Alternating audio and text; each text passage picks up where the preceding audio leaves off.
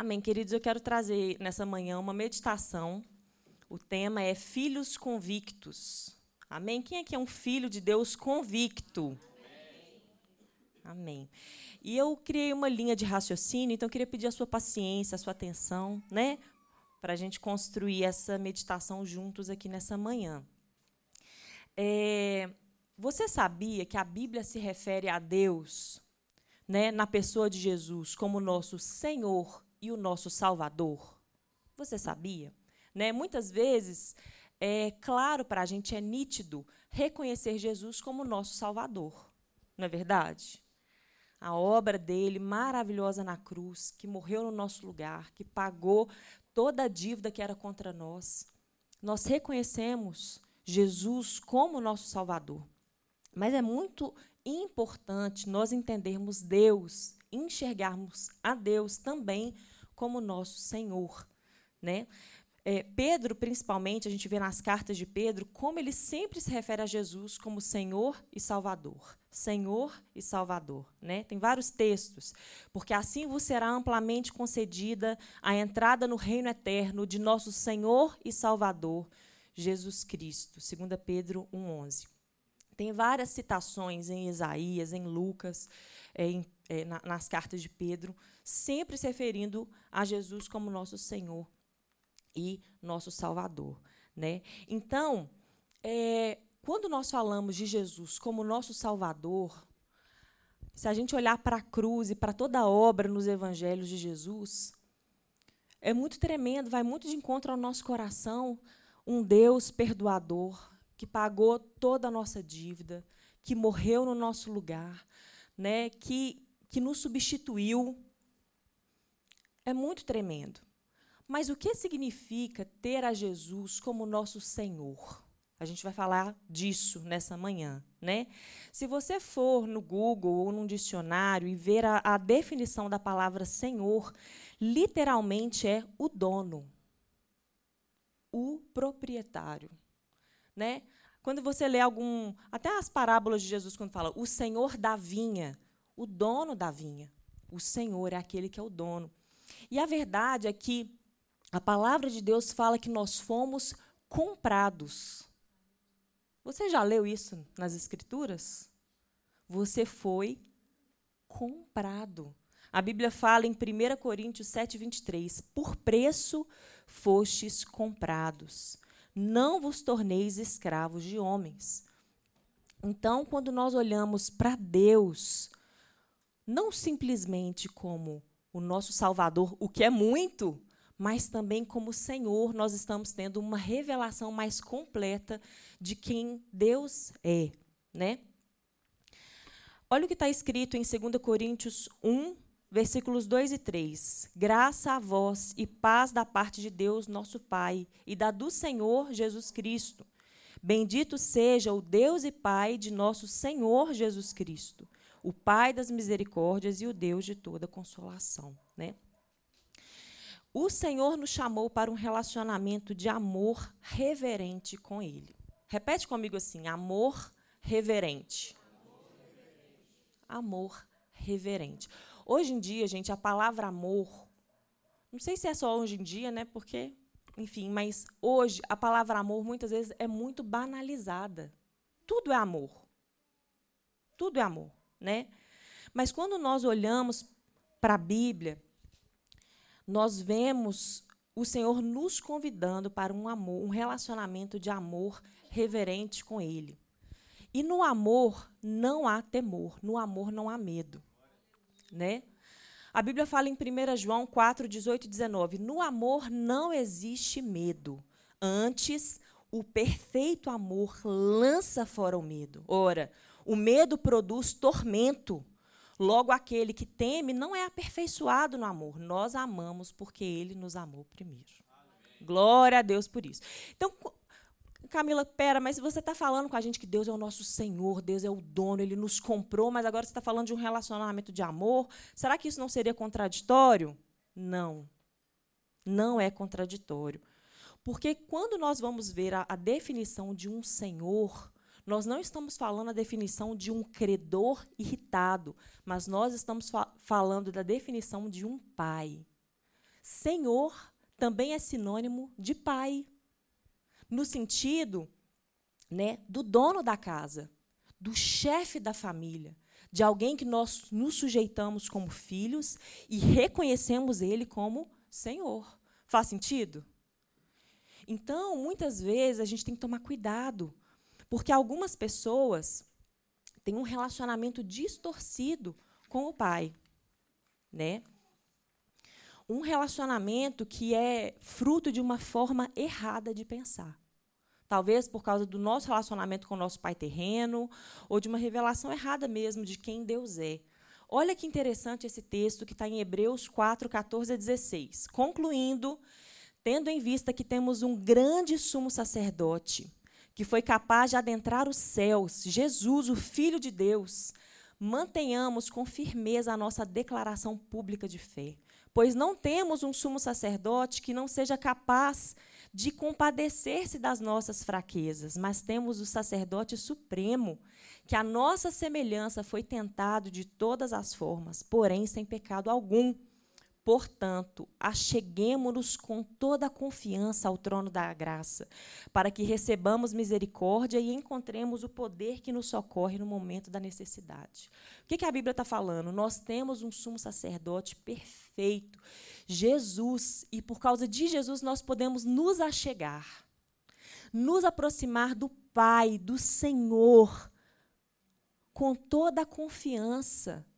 Nós não precisamos mais ter medo da punição, ter, ter, medo do castigo, ter medo da reprovação. Por causa de Jesus, nós somos plenamente aceitos. Né?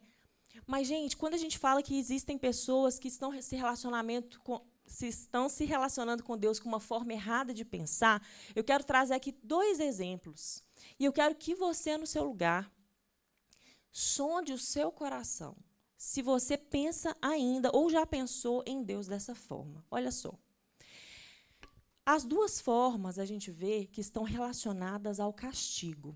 Veja bem, alguns veem Deus como mal, ou talvez mal seja uma palavra muito forte, mas veem Deus como um Deus muito duro, muito rigoroso.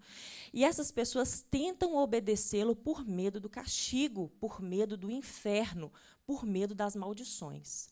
Você já viu alguém assim? Ou já pensou dessa forma? Eu lembro uma vez, há muito tempo atrás, eu no salão, né? fazendo alguma coisa no meu cabelo, e aí a gente conversando, e aí a pessoa que estava lá cuidando do meu cabelo falando: Nossa, mas eu morro de medo. Nossa, eu tô. Não lembro o que ela estava falando. Nossa, eu estou falando muito palavrão, eu estou tendo umas atitudes muito erradas, disso e daquilo. Imagina, eu solto um palavrão e Jesus volta naquele minuto. Às vezes tenho medo, tenho até pesadelo. Né? Então a pessoa assim, nossa, eu, tenho medo, e se Jesus voltar, eu tenho que obedecer. Ai, Deus, me ajuda a ser obediente, me ajuda a ser santo, me ajuda, me ajuda, me ajuda, porque o Senhor é rigoroso, o Senhor está de olho em mim, e vai que eu vacilo, o Senhor volta, eu fico para trás. Né? Outros entendem Deus como um Deus bonzinho e pensam que não é necessário, então, obedecer se ele não vai ser duro comigo, se ele é um Deus tão bonzinho, eu não preciso obedecer à sua vontade. No final das contas, Deus vai ter misericórdia de mim. Né? Ou seja, em outras palavras, sem castigo não há necessidade de obediência. Veja bem, as duas mentalidades são mentalidades erradas, porque as duas são fundamentadas no medo, ou seja, no castigo. Se tem castigo, eu tenho medo e eu tenho que obedecer. E se não tem castigo, eu também não preciso obedecer. Deus é bonzinho. Gente, Deus não é bonzinho. Nó, Camila, que forte. Será uma blasfêmia? Não. Deus não é bonzinho. Deus é bom. Deus é santo e é justo, mas não é bonzinho no sentido de fazer vista grossa. Sabe? Deus não é bonzinho, não tem nada disso, né? Então, qual que é também uma coisa muito perigosa dessa postura e dessa mentalidade de que Deus é bonzinho? Muitas vezes a gente pega o Senhor, abraça o Senhor como Salvador, peguei minha carta, carta de alforria, não sou mais escravo, não sou mais escravo, queridos, tchau, e fui embora, né? Deus é tão bonzinho que Ele me libertou para eu viver por mim mesmo. Gente, não é assim. Deus não te libertou para você ser o seu próprio dono. Ele é o Senhor. Ele foi quem nos comprou. Ele é o nosso dono, ele é o nosso pai, ele é a nossa autoridade máxima, ele é o soberano das nossas vidas. No corpo, ele é o cabeça. Nós somos o corpo. No relacionamento da igreja e do noivo, nós somos a esposa, ele é o nosso marido. Não é assim? Então, a gente precisa tomar cuidado com um pensamento que nos distancia de um relacionamento com o Senhor. O Pai nos amou, nos libertou da escravidão do pecado que nos destinava à morte eterna. Ele nos adotou como filhos. Jesus foi plenamente punido no nosso lugar. Ele nos comprou por um altíssimo preço. Mas entenda, Deus não te comprou e te entregou a você mesmo. O Pai é o dono, o Pai é o Senhor. E hoje o Senhor tá, está nos convidando para termos um relacionamento com Ele, entendendo que Ele é o nosso Salvador e o nosso Senhor, que Ele está acima, que a vontade dele está acima, e nós, como filhos amados, adotados, plenamente aceitos, nós nos sujeitamos à vontade do nosso Pai. Amém? Gente, que tremendo que é isso. Não basta a gente receber a salvação e ir andando sozinho por aí, né? O Senhor deseja que nós nos assentemos aos pés dele e ouçamos as suas palavras. Tem um texto muito lindo que está em Lucas 10, versículo 38 a 42. Eu vou ler esse trecho, porque é bem, bem maravilhoso mesmo. Diz assim: E acontecendo que indo eles de caminho, entrou Jesus numa aldeia e certa mulher por nome Marta o recebeu em sua casa. E tinha esta uma irmã chamada Maria, a qual, assentando-se também aos pés de Jesus, ouvia a sua palavra. Marta, porém, andava distraída em muitos serviços. E aproximando-se, disse: Senhor, não te dá de que minha irmã me deixe servir só? Dize-lhe que me ajude. E respondendo, Jesus disse-lhe: Marta, Marta. Estás ansiosa e afadigada com muitas coisas, mas uma só é necessária, e Maria escolheu a boa parte, a qual não lhe será tirada. Não tenta tirar da sua irmã isso, não. Ela que escolheu a boa parte, Marta. Ainda dá tempo. Vem aqui e senta aos meus pés. Né? Olha que tremendo, gente. Marta, a gente vê nas Escrituras que ela amava Jesus. Ela também era amiga de Jesus, irmã de Maria, irmã de Lázaro também. Jesus quando ele estava angustiado antes de ser crucificado. Sabe quando você está. Como, como que eu falo mesmo com a minha mãe, gente? É, quem, qual, qual que é o nome da cidade? Betânia. Eu, falo, eu falo com a minha mãe que a casa dela é a minha Betânia. Sabe quando você está assim, mal, você está triste, angustiado, como o Du abriu o culto hoje, às vezes sua alma está inquieta. Todo mundo tem uma Betânia. Não sei qual é a sua. Eu, quando eu vou para a casa da minha mãe, deito na cama da minha mãe, às vezes não preciso falar nada. Ô, Fia, como é que você... Só de ver minha mãe parece que acalma o meu coração. Jesus, antes da crucificação, ele sendo tão pressionado de todos os lados, ele foi para a casa delas. Ele foi para Betânia, por isso que eu falo que a casa da minha mãe é minha Betânia. Ele foi para Betânia. Marta, ela era uma mulher incrível, especial, e ela estava afadigada com muitas coisas, porque ela queria servir da melhor forma o Senhor. Ela estava correndo para lá, para cá, para lá, para cá, arrumando, mas ela estava inquieta porque Maria estava aos pés de Jesus, absorvendo, ouvindo, ouvindo, numa posição de estudante, numa, numa posição de servo, numa posição de filha que queria aproveitar ao máximo a presença de Jesus. E Marta, Jesus, o senhor não está vendo que eu estou correndo para lá e para cá fazendo o serviço todo sozinha? Fala com a minha irmã. Jesus, Marta, Marta, deixa a Maria, ela escolheu a melhor parte. Não vou tirar dela isso. Quantas vezes nós estamos servindo ao Senhor, correndo de um lado para o outro, de um lado para o outro. O serviço é importante, é importantíssimo, mas a gente tem que tomar cuidado para não ficar servindo um Deus que a gente não tem proximidade, que a gente não tem relacionamento. Né? Então, quando nós falamos do Senhor como o nosso Senhor, o nosso Pai, o nosso Deus, nós estamos falando dessa posição de nos assentar aos seus pés. É uma posição de submissão ao Senhor. Ele não é um credor irritado, como eu falei, mas um pai amoroso, chefe da casa, o chefe da família, aquele que fez tudo por nós, que, ama, que nos ama de uma forma tão intensa e maravilhosa que nós podemos receber. E o que, que Maria estava recebendo naquele momento? Consolo, orientação, ensino, iluminação. Imagina sentar aos pés do Senhor. O que será que Jesus estava ensinando naquela manhã, naquela tarde?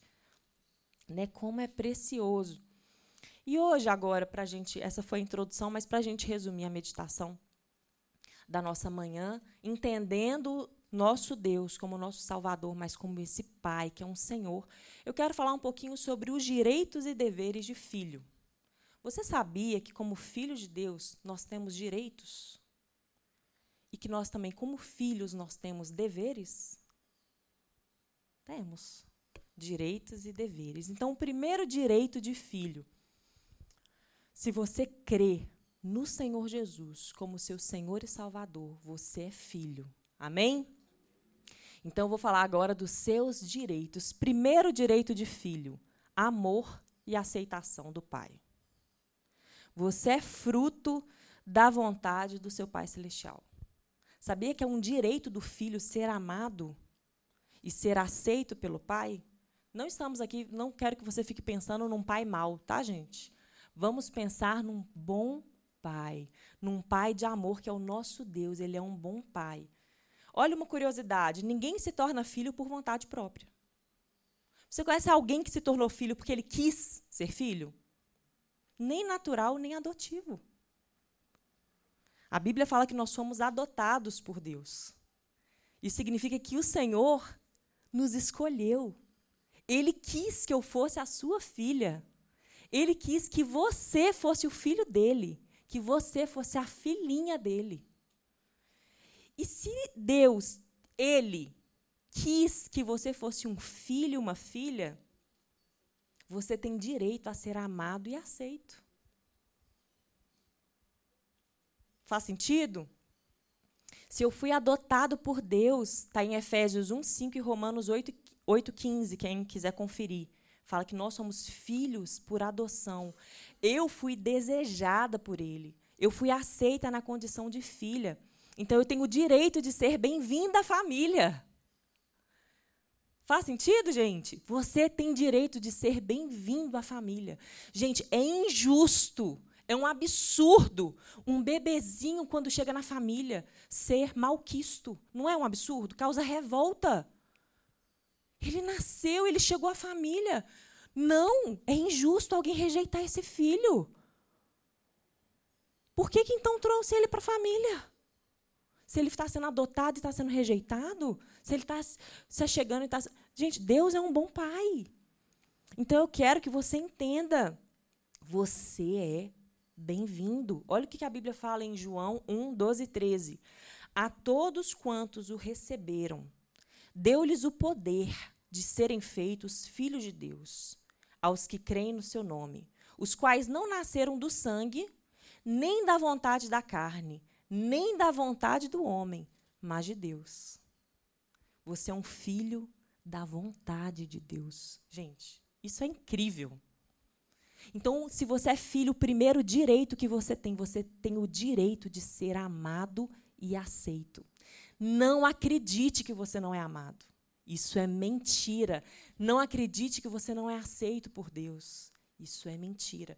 Camila, mas com todos os meus pecados, os meus delitos, com tudo que eu fiz de errado, você acha que Deus não sabia, não? Você acha que você está enganando a Deus? Deus te adotou, mas não sabia, não achou. Não, estou adotando ela, mas ela é perfeita. Gente, a Bíblia fala que antes que a palavra chegue na nossa boca, o Senhor já conhece. A Bíblia fala que todas as coisas estão nuas e patentes diante daquele que nos criou. O Senhor, ele fez tudo por nós, sabendo de todas as nossas limitações e os nossos defeitos, e ele nos amou. Então, aceita que dói menos. Você é amado e aceito pelo Pai. Amém? Segundo direito de filho. Esse aqui, gente, muitos têm dificuldade de aceitar. E é coisa boa, hein? Você tem o direito de ser cuidado. Você é servido. Imagina, cheguei com um filho na minha casa. Meu filho, meu filho. Cheguei. Ô, oh, bebê. Lindo da mamãe, ó. Aqui é a sala. Olha aqui, a sala. Aqui está a cozinha. Bebê, aqui, ó. Aqui é o fogão. Ó, não esquece não, que você vai vir muito aqui, ó. Fogão. Ó, aqui que lava a roupa, ó. Neném, ó. Aqui é a máquina de lavar. É. Bem-vindo. Ó, o seu bercinho tá aqui. Ó, tá vendo? E aqui é o banheiro. Ó o chuveiro, ó o tamanhão do chuveiro. Neném da mamãe, vem cá, ó. Se vira, amor. Bem-vindo à família. É assim que um pai e uma mãe faz com o neném? Gente, sabe o que, que o neném faz? Ele descansa, ele se alimenta e ele faz sujeira. É assim, o neném? Ele precisa de cuidados. Ele vai ser nutrido pela mãe, vai ser cuidado, vai ter um cuidado constante, proteção. E esse amor e esse cuidado vão criando os vínculos afetivos, aquele laço inseparável entre aquele bebê e aquela mãe. E com o pai também, né? Outra curiosidade interessante, você sabia que o ser humano, quando você abre em Gênesis, ele foi criado no sexto dia? O que, aconteceu no sétimo dia? Deus descansou de toda a sua obra. Ou seja, quando o homem foi criado, já estava tudo pronto. Deus já tinha criado o céu, a lua, as estrelas, a terra. Deus já tinha criado tudo, já tinha feito o enxoval completo. E aí, no sexto dia, Deus criou o homem. O homem não precisou dar sugestão. O homem não precisou colaborar com a criação. Precisou? Não precisou. E no sétimo dia, estou pronto, Senhor. Estou pronto. No sétimo dia, ele teve que descansar. E contemplar junto com Deus toda a maravilha da criação. Depois ele foi trabalhar, gente, porque o trabalho é digno. O Senhor deu incumbências para Adão. Adão, ele tinha que zelar pelo jardim, ele tinha que dar nome aos animais. Isso foi depois. Mas primeiro ele recebeu. Ele recebeu.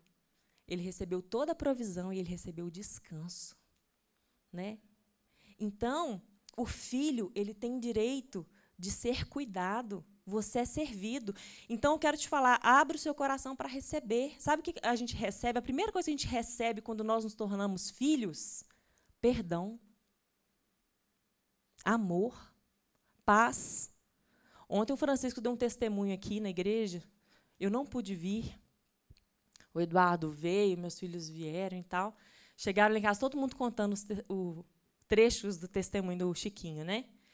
O Du estava rindo até, Francisco, você falar que quando você recebeu essa paz do Senhor, você podia ficar dez horas olhando para a mesa. Uma coisa assim, né, que você contou?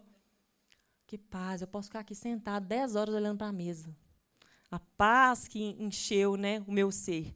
Então, quando nós nos tornamos filhos, nós recebemos amor, perdão, paz. E não é pelo seu merecimento, não é pelo meu merecimento, é porque agora eu me tornei filha de Deus. Então eu sou cuidada, eu sou abastecida, existe um lugar de descanso, de refrigério para mim. Existe um lugar de descanso, de refrigério para você. Nunca abandone esse lugar, amém? Então, direitos de filho: primeiro, amor e aceitação do pai. Segundo, você é cuidado, você é servido. Terceiro, você é herdeiro. Se eu me, torce, se eu me tornei filho, se eu entrei para a família, se eu sou filho, Agora eu também sou herdeiro. Olha o que a Bíblia fala no texto de Gálatas 4, 3 a 7. Assim também nós, quando éramos meninos, estávamos reduzidos à servidão debaixo dos primeiros rudimentos do mundo. Mas, vindo à plenitude dos tempos, Deus enviou o seu Filho, nascido de mulher, nascido sob a lei, para remir os que estavam debaixo da lei, a fim de recebermos a adoção de filhos. E porque sois filhos, Deus enviou aos nossos corações o espírito de seu filho que clama Abba Pai. Assim já não és mais servo, mas filho, e se és filho, és também herdeiro de Deus por Cristo. Gente, isso é muito incrível.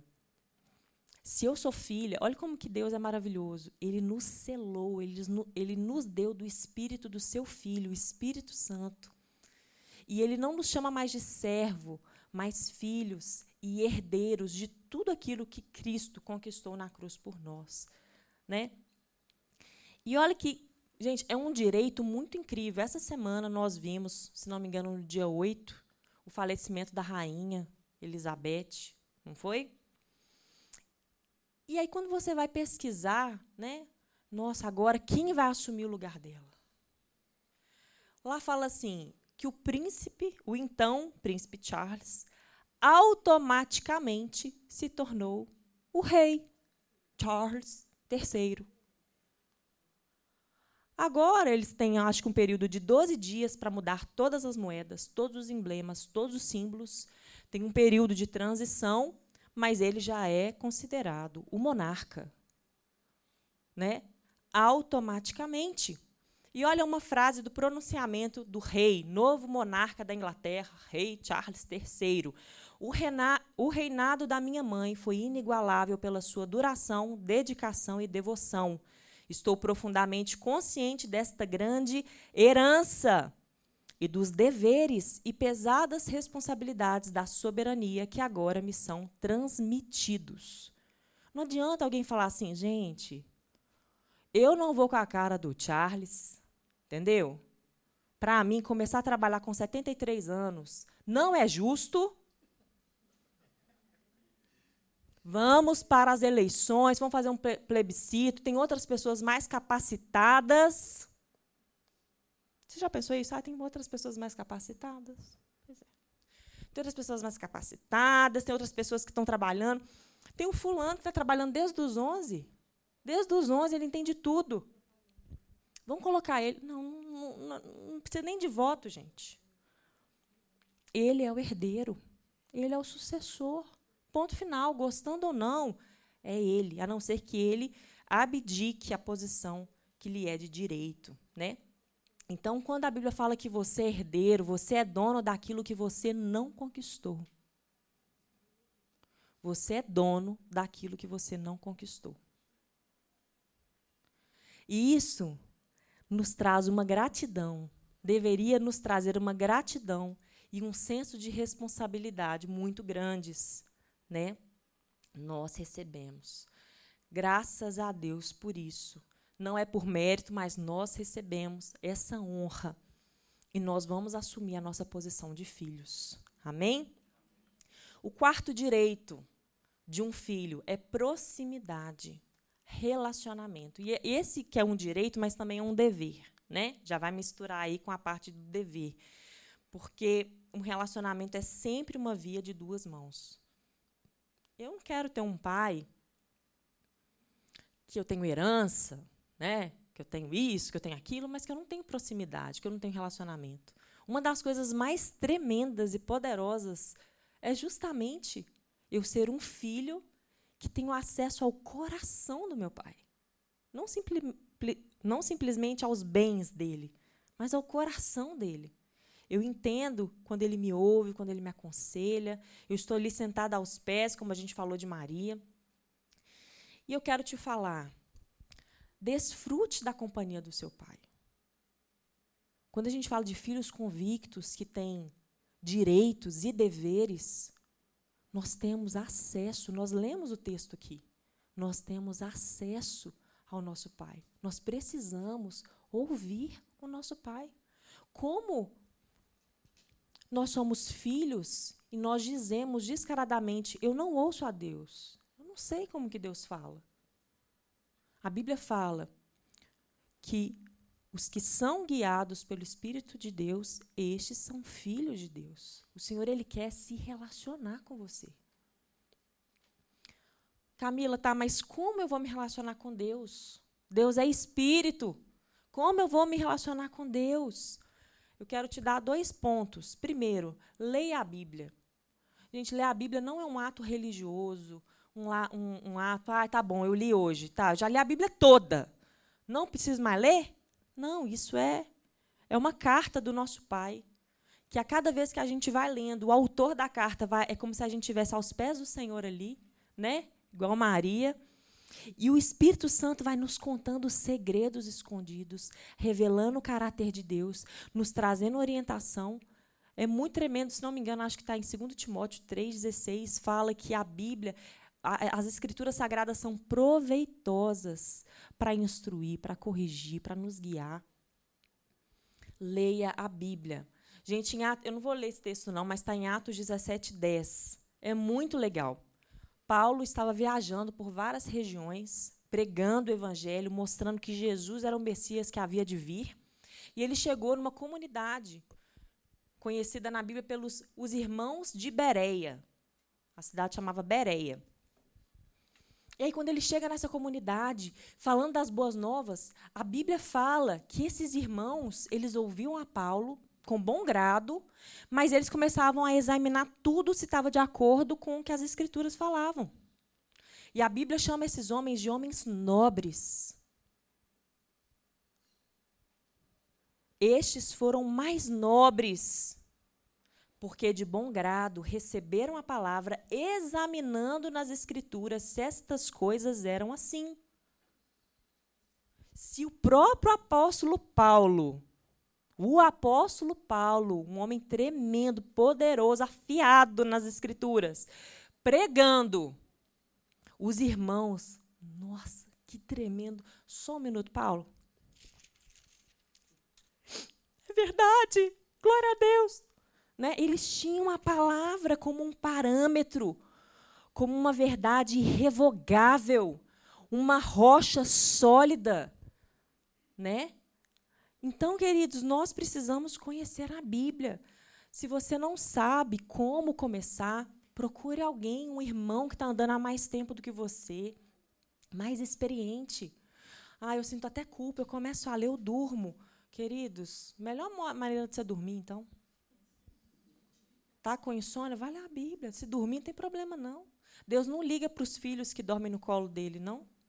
Né? Às vezes eu já ouvi, nossa, não pode orar de noite, não. Se você orar de noite e dormir, Deus vai ficar furioso. Queridos, meu Deus não fica furioso se eu durmo com ele orando, não. Né? Então, a gente precisa ter esse relacionamento, proximidade com a Bíblia. Um outro ponto está em Hebreus 10, 25. Congregar. Congregar. A Bíblia fala, não deixando a nossa congregação, como é costume de alguns, antes admoestando-nos uns aos outros, e tanto mais quanto vedes que se vai aproximando aquele dia. Nós precisamos congregar. Nessa época de Paulo já era comum muitos deixarem de congregar. Gente, é na congregação que nós somos exortados. Na congregação nós somos consolados. Existem bênçãos, a Bíblia fala, que são derramadas na nossa comunhão. Outra coisa, na, na congregação, que nós nos doamos, que nós aperfeiçoamos os nossos dons, que nós servimos com os nossos dons, que nós vemos necessidades. Gente, eu não sei te explicar o mistério que tem, mas existe um mistério tremendo no nosso ajuntamento. E isso revela também o Pai. Nós somos um corpo, nós somos irmãos, nós somos uma família. Né? E eu não estou falando de uma congregação no sentido de uma igreja com CNPJ, com parede. Eu estou falando de uma organização viva, que é o corpo de Cristo. Amém? Então, esses quatro pontos são os pontos de direitos que nós temos. E agora eu vou falar dos deveres de filho. Esses dias eu ouvi uma ministração que eu achei muito interessante, que falava assim: a fé faz tudo ser possível, mas o amor faz tudo ser mais fácil. A fé faz tudo ser possível, mas o amor faz tudo ser mais fácil. Ai, Camila, será? A Bíblia fala que Jacó amava Raquel. E ele esperou sete anos por ela e pareceram poucos dias. Na verdade, no total, ele trabalhou 14 anos pela mulher que ele amava. E pareceu assim, poucos dias, de tanto que ele amava. Né? O amor faz tudo ser mais fácil uma mãe ou um pai cuidando de um bebê recém-nascido que chora, que faz bagunça, que depende, acorda à noite. Gente, se não fosse por amor, a gente não, talvez não faria. Né? O amor faz tudo ser mais fácil. Deveres de filho. Primeiro dever de filho. Se eu te perguntar, não falando de Deus como nosso Deus nosso Pai celestial, né, nosso Deus. Mas qual que é um, o primeiro dever de filho que fala na Bíblia? Honra ao teu pai e à tua mãe. Queridos, por que, que eu estou trazendo essa palavra aqui? Porque às vezes a gente esquece que nós, como filhos, nós também temos deveres. Se a palavra de Deus, no Antigo Testamento, no Novo Testamento, nele inteirinho, fala da importância de honrar pai e mãe, mesmo eles sendo imperfeitos, quanto mais devemos honrar o nosso Pai Celestial por tão grande amor e graça. Então, o primeiro dever de filho, se você é um filho de Deus, honre a Deus.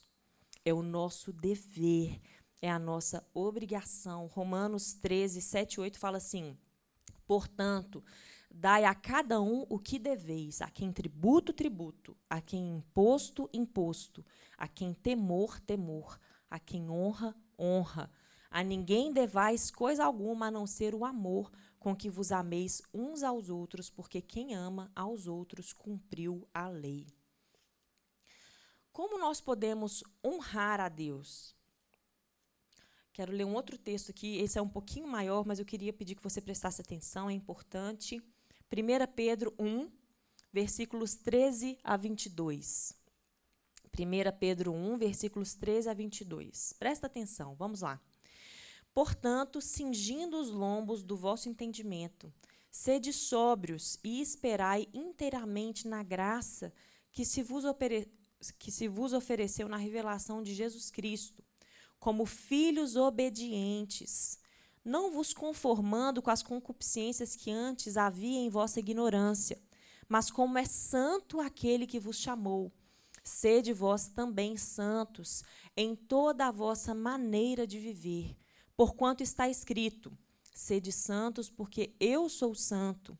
E se invocais por Pai aquele que, sem acepção de pessoas, julga segundo a obra de cada um, andai em temor durante o tempo da vossa peregrinação sabendo que não foi com coisas corruptíveis como prata ou ouro que fostes resgatados da vossa vã maneira de viver, que por tradição recebestes dos vossos pais, mas com o precioso sangue de Cristo, como de um cordeiro imaculado e incontaminado, o qual, na verdade, em outro tempo fosse, foi conhecido, ainda antes da fundação do mundo, mas manifesto nestes últimos tempos por amor de vós e por ele credes em Deus, que o ressuscitou dos mortos e lhe deu glória, para que a vossa fé e esperança estivessem em Deus, purificando a vossa alma na obediência à verdade, para amor fraternal não fingido, amai-vos ardentemente uns aos outros com um coração puro. O que é ser santo? Ser santo é ser separado para Deus, é você ser exclusivo de Deus. Quando Deus nos chama e nos convida a ser de santos, como eu sou santo, diz o Senhor, não é uma cobrança. Não é algo que a gente não consegue alcançar, é algo. Não é um peso. O Senhor está falando, eu te separei. Você agora, vem cá, ó, você agora é meu filho. Anda na minha presença. Você agora é santo, eu já te purifiquei, eu já te santifiquei. Vem. Mas o Senhor ele nos transporta do reino, do reino não, do império das trevas para o reino do filho do seu amor. Existe uma mudança completa que o Senhor deseja nos nossos corações. Não quer dizer porque nós agora somos santos que nós não vamos pecar em algum momento. A Bíblia fala que se nós pecamos, nós temos um advogado junto ao Pai que nos purifica, nós podemos confessar os nossos pecados e receber esse perdão amoroso do Senhor. Mas o Senhor nos chamou para uma vida diferente daquilo que nós andávamos.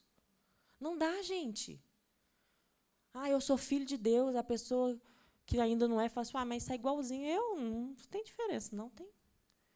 Às vezes nós não entregamos totalmente nosso coração para sermos ensinados pelo Senhor, transformados na nossa vã maneira de pensar, que é isso que a Bíblia está falando. Então, se agora nós somos filhos, eu fui adotada, né? pelo Senhor.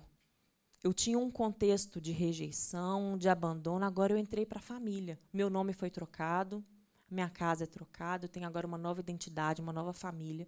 Mas agora, à medida que eu ando com meu pai, que eu sento aos pés do meu pai, como a gente estava comparando aqui, que eu ouço meu pai, o próprio Espírito Santo, gente, ele vai nos capacitando a uma nova maneira de viver. Antes eu andava de uma forma, agora o Espírito Santo vai nos transformando.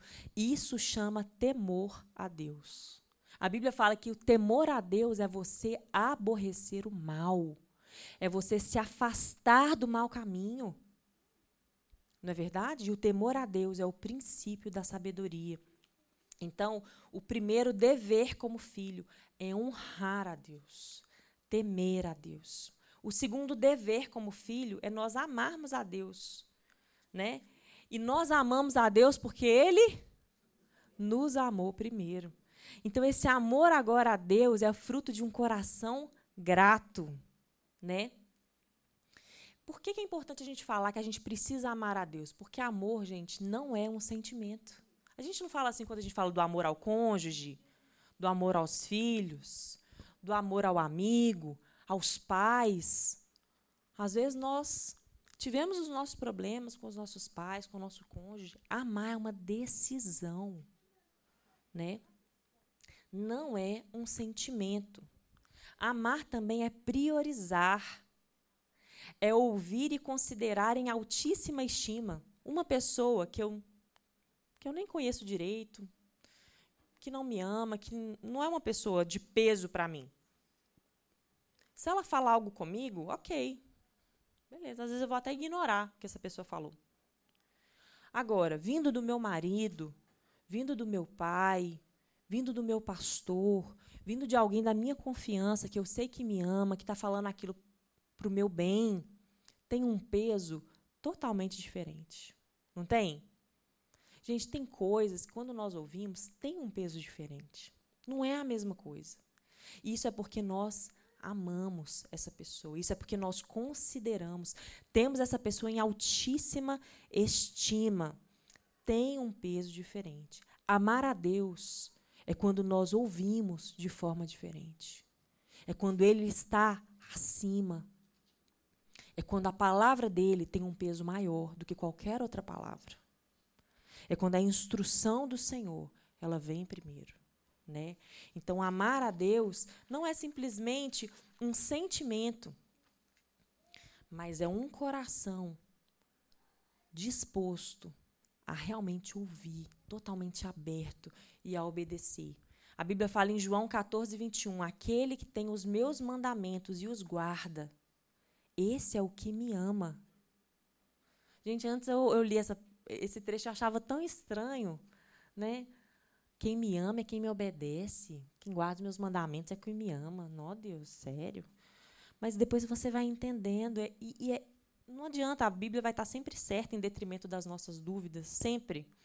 Aquele que tem os meus mandamentos e os guarda, esse é o que me ama.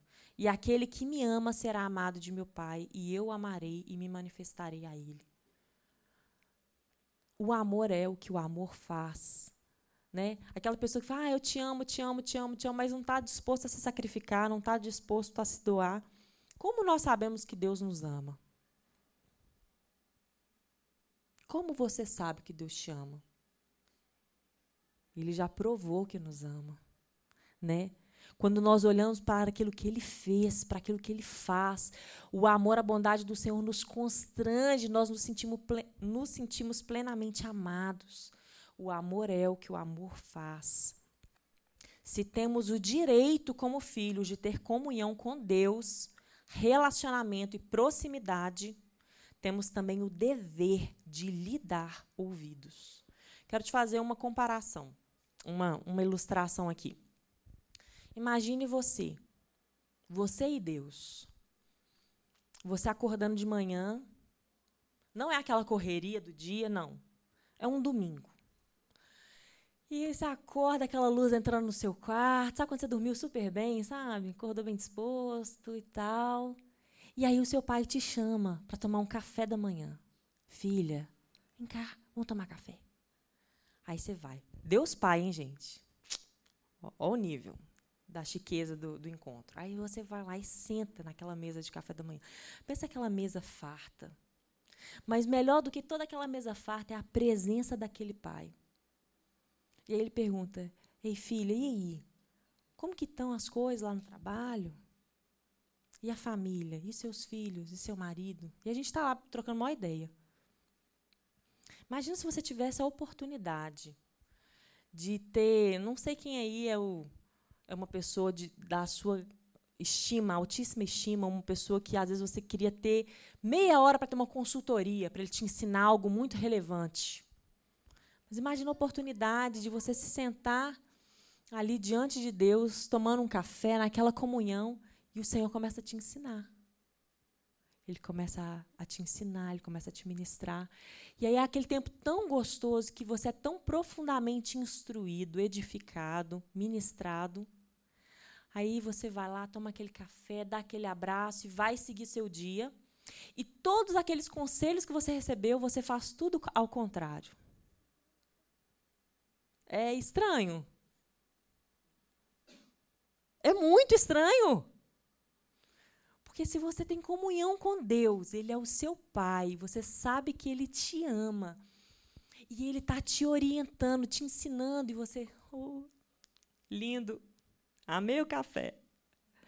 Ah, agora pode deixar que eu sei o que fazer e vou fazer tudo diferente, porque eu acho que não é bem assim. Gente, que estranho. É muito estranho. Né? Não é assim. Por isso que a Bíblia fala: aquele que tem os meus mandamentos e os guarda, esse é o que me ama. Quando você não quer obedecer, quando você não quer dar ouvidos, você está desprezando aquelas palavras. Você está se colocando numa posição superior, você sabe mais. Ele não sabe bem. Ou ele não te conhece, ou você quer andar por outros caminhos. Você quer ser o seu próprio dono. O Senhor não é o dono? O Pai não é o, não é o dono? Então, nos direitos, não, desculpa, nos deveres de filho está a obediência, né? Ouvir o Senhor. Terceiro dever de filhos e último para a gente fechar. Nós precisamos andar na luz. Olha que a Bíblia fala em Efésios 5:8. Porque noutro tempo erais trevas, mas agora sois luz no Senhor. Andai como filhos da luz. Nós somos filhos da luz. Ai, Camila, mas o que, que significa, andar na luz? Uma pessoa que. Gente, quem já viu aquele holofote da drogaria Araújo? Gente, a luz não é branca, não. É um tom um pouco mais claro que o branco, mais branco do branco. Né? Com certeza, se alguém tiver mal intencionado, ele não vai ficar debaixo do holofote da drogaria Araújo. Para onde que ele vai? Para o escurinho, né? para a penumbra, na moita, né? Quando nós falamos de andar em trevas, nós estamos falando daquilo que está oculto, daquilo que está escondido, aquilo que a gente faz quando e a gente não quer que tenha luz, não. Quando você faz uma caridade, algo bom, se alguém joga um holofote, oh querido, não precisa divulgar, não quero que divulgue, oh Deus, é para o Senhor né? Quando a gente faz algo bom e alguém divulga, né? Meu aniversário, meu marido chega e me honra diante de todos, como eu sou uma esposa maravilhosa, uma mãe dedicada. Oh, obrigada, obrigado, né? Mas quando você faz uma coisa ruim e alguém divulga, puxa vida, tá me expondo. Quando a gente fala de andar na luz, a gente está falando dessa exposição diante do Senhor. Aquele que é luz aquele que não tem nenhuma sombra de escuridão nele. Queridos, é muito fácil a gente andar na luz se nós entendemos que nós somos filhos amados, que já fomos perdoados e que nós somos aceitos pelo nosso Pai. Por que, que eu estou falando isso? Existem muitas pessoas que são filhos e insistem em andar nas trevas, em ter áreas da vida escondidas, queridos, isso, vou falar igual eu falo com os meus filhos, né? Às vezes um está desobedecendo, eu chego e falo assim, Amanda, essa atitude não combina com você. Você é elegante, entendeu? Você é generosa, você é gentil. Essa atitude aqui de egoísmo não combina com você, filha. Então, quando eu falo, ah, tem pessoas andando nas trevas, querido, você é um filho da luz, isso não combina com você. Deus não está falando assim, aí, pecador, não vai ser mais filho, não. Pum, né? Deus não é assim. Deus não mede a nossa identidade de acordo com o nosso comportamento. Você é filho. Mas hoje o Senhor está falando, vem para a luz.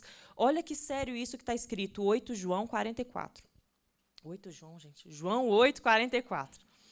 Vós tendes por pai, nova forma de falar, né? Vós tendes por pai ao diabo. Jesus estava confrontando religiosos, pessoas que conheciam as Escrituras. A Bíblia fala que eles estavam dizendo que criam em Jesus. Só que Jesus, na madrugada passada, depois vocês leem esse texto, eu comentei essa semana com Du, a gente ficou bem impressionado. O capítulo 8 de João. Na madrugada passada, Jesus tinha passado a madrugada orando ao Pai. E aí, no dia seguinte, teve essa situação aqui. E alguns religiosos disseram para Jesus que criam nele. Mas o pai tinha revelado para Jesus que eles estavam tramando matá-lo. E aí Jesus confronta esses religiosos. Vocês falam, né, que me amam, que são filhos de Deus, mas vocês estão tramando me matar. E aí, Jesus, confronta, gente, Jesus confronta esses homens. Vós tendes por pai ao diabo e quereis satisfazer os desejos de vosso pai. Ele foi homicida desde o princípio e não se firmou na verdade, porque não há verdade nele. Quando ele profere mentira, fala do que lhe é próprio, porque é um mentiroso e pai da mentira. E continua falando, né? Gente, a parte na Bíblia que fala que Satanás, o diabo, é um pai, é o pai da mentira. Queridos, como filhos da luz, nós precisamos andar na luz. Né? Não cabe mais, se você está com algum tipo de problema, com, com pecado na sua vida, deixa eu te falar, o pecado não é um problema para o Senhor, é um problema resolvido. Mas você precisa andar na luz. Você precisa vir para a luz, deixar a luz da, da palavra, a luz do Senhor iluminar a sua vida, não andar com nada oculto, né? Como filhos, nós temos acesso a Deus. Quando nós estamos andando em trevas, nós nos afastamos desse relacionamento com Deus. De novo, é aquela pessoa que às vezes fala assim: não, Deus é o meu Salvador, mas Ele não pode, eu não quero que Ele seja o meu Senhor. Eu não quero que Ele esteja à frente. Eu não quero ser orientado por ele. Eu não quero que ele toque nessas áreas aqui do meu coração. Não funciona dessa forma, né? Deus não te salvou e te entregou a você mesmo. Você sabia? Ó uma curiosidade. Fartar-se dos seus próprios conselhos e desejos é maldição e não bênção. Olha o que a Bíblia fala em Salmos 81, 12. Pelo que eu os entreguei aos desejos do seu coração, e andaram segundo os seus próprios conselhos. Porquanto, aí outro trecho aqui está em Provérbios 1, 29 a 31. Porquanto aborreceram o conhecimento e não preferiram o temor do Senhor, não quiseram o meu conselho e desprezaram toda a minha repreensão. Portanto, olha o castigo: comerão do fruto do seu caminho e fartar-se-ão dos seus próprios conselhos. Gente, isso é muito forte. Eu lembro na época da faculdade, lendo a Bíblia lá. Eu trabalhava na faculdade e tinha aula à noite. Então, esse hiato aí, esse intervalo entre o meu trabalho e a faculdade, às vezes eu ficava lendo provérbios lá na, na sala. Eu, gente, eu lembro o dia que eu li, né? Portanto, comerão do fruto do seu caminho, fartar-se-ão dos seus próprios conselhos. Eu lembro falando com Deus: Deus, eu não quero, por favor, pode me orientar, pode me guiar. Eu não quero ser abandonada à minha própria sorte. Eu não quero andar no meu próprio caminho. Eu não quero me saciar, me fartar dos meus próprios conselhos. Os teus caminhos são mais altos que os meus caminhos. Os teus conselhos são melhores que os meus conselhos. A tua vontade é infinitamente superior à minha vontade. Isso, de novo, é nós reconhecermos que o Pai, Ele é o Senhor.